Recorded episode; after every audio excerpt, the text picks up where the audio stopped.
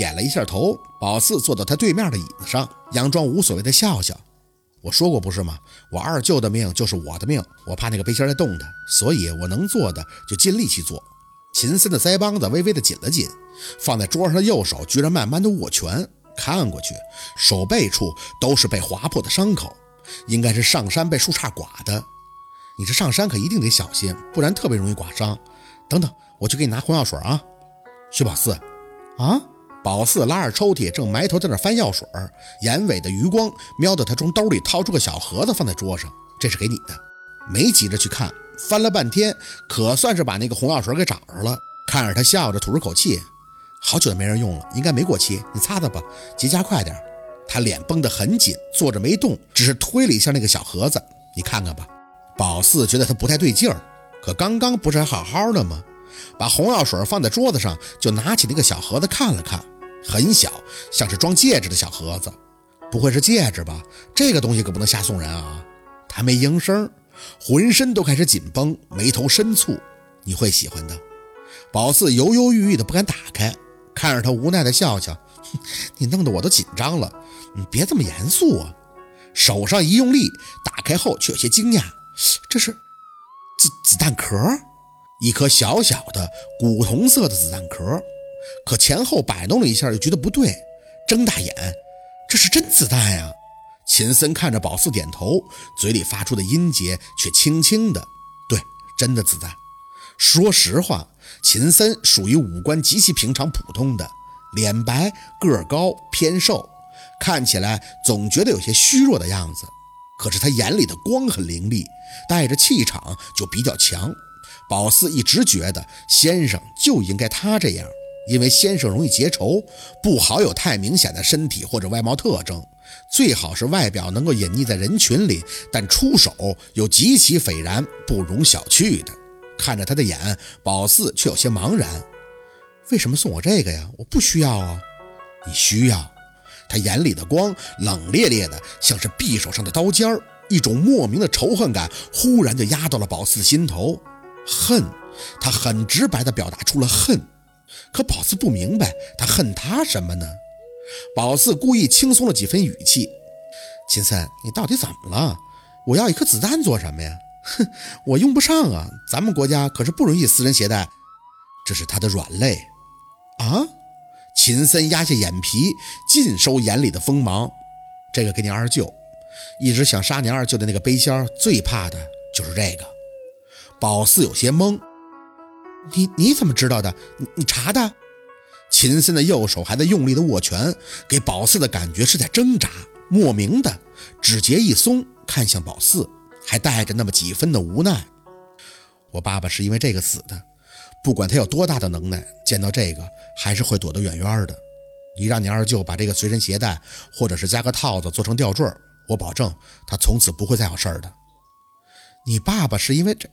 七月末的空气莫名就泛起了冷意，宝四睁大眼看他，吐出的字眼控制不住的扭曲。你你你爸爸爸？秦森不再看宝四，深吸了一口气，又长吐了出来。是我爸爸，我爸爸就是那个让你恨得咬牙切齿的背仙儿。宝四一时间无所适从。你你你你你你怎么？脑子里对秦森所有的记忆都开始如潮水般的再次聚集。第一次见的是活人坟，第二次见的是他来宝四家开门见山的问他薛若君是他什么人，薛若文又是他的什么人？可是他不是说那个背仙跟沈明远的死有关吗？他也恨不是吗？怎么就能变成他爹了呢？秦森虽然没有看宝四，却像是知晓了宝四所有的心思，嘴角轻轻的勾了勾。其实我犯了个错误，你知道吗？什什么错误？他的手指拨弄了两下茶杯。我在小的时候不应该去上门找你们的。那时候我爸告诉我，薛若文是杀死他的人，也是害我家破人亡的人。薛若文原配已亡，所以我的任务就简单了，就是杀了他。那天我知道了一切，冒冒失失的就上门了，还见到了你。一回头就让我爸临身给我训了一顿。事实上，我当时并不觉得那有什么错。直到我认识了你，哼，算是巧合吧。我那时眼睛看不见，也不知道你具体的模样，后来还一直以为你姓夏。直到你认出我，我才发觉我的确是犯了错误。有些事儿不好解释，我为什么会突然出现在你家门口？为什么又那么直接的说出你二舅的名字？我需要撒谎了，而且这个谎必须要撒得圆满。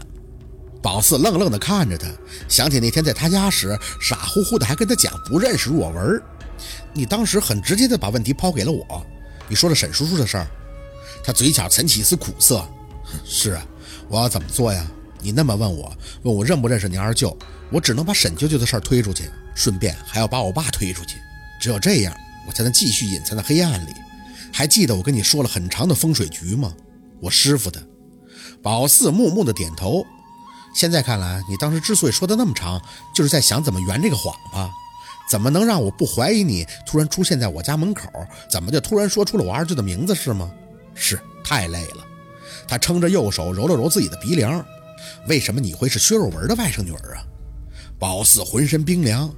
你当时其实不用说那么多的，扯一堆有的没的风水局。我其实压根儿就没把那个背心和你想到一起过。脑子里的疑惑层层被拨开。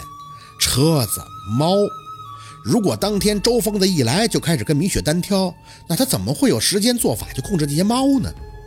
宝四一直怕戳到米雪的痛处，也就没详细问过他这些，单纯的去把这一切都推到了背仙的身上。现在回头看，能操控这一切的，不就是置身事外的秦森吗？周疯子也是正好被你利用的吧？秦森没应声，头却兀自的点了一下。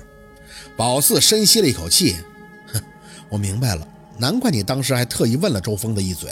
你问他怎么出来的，因为你很清楚，我二舅回来以后就会被种上邪术，我一定会查到那个背仙儿。你当时说那句话，也就是为了让自己日后好脱身吧？看着秦森点头，宝四却大力的吸了一下鼻子。你厉害呀，秦森！算到目前为止，你哪一步都没差啊！你们父子俩配合的天衣无缝，你丝毫没有隐瞒那个背仙儿。很直白的把那个杯签扔出来，跟他站在了敌对面。哎，我就不懂啊，你为什么要告诉我呢？你铺垫了那么多，现在却愿意功亏一篑了？因为我不想杀人。秦森眼里透着寂寥的看着宝四。以前我小，爸爸的仇恨很容易迷了我的心智，但我现在已经清楚事情的始末了。我也会跟我爸爸争吵，我也会质疑他。因为他还在那儿，我亲眼看到了他一路的极端，所以我不想再步他的后尘。薛宝四，我想解脱。最后这四个字，他说的很轻，我想解脱。好，今天的故事就到这里了，感谢您的收听。喜欢听白好故事更加精彩，我们明天见。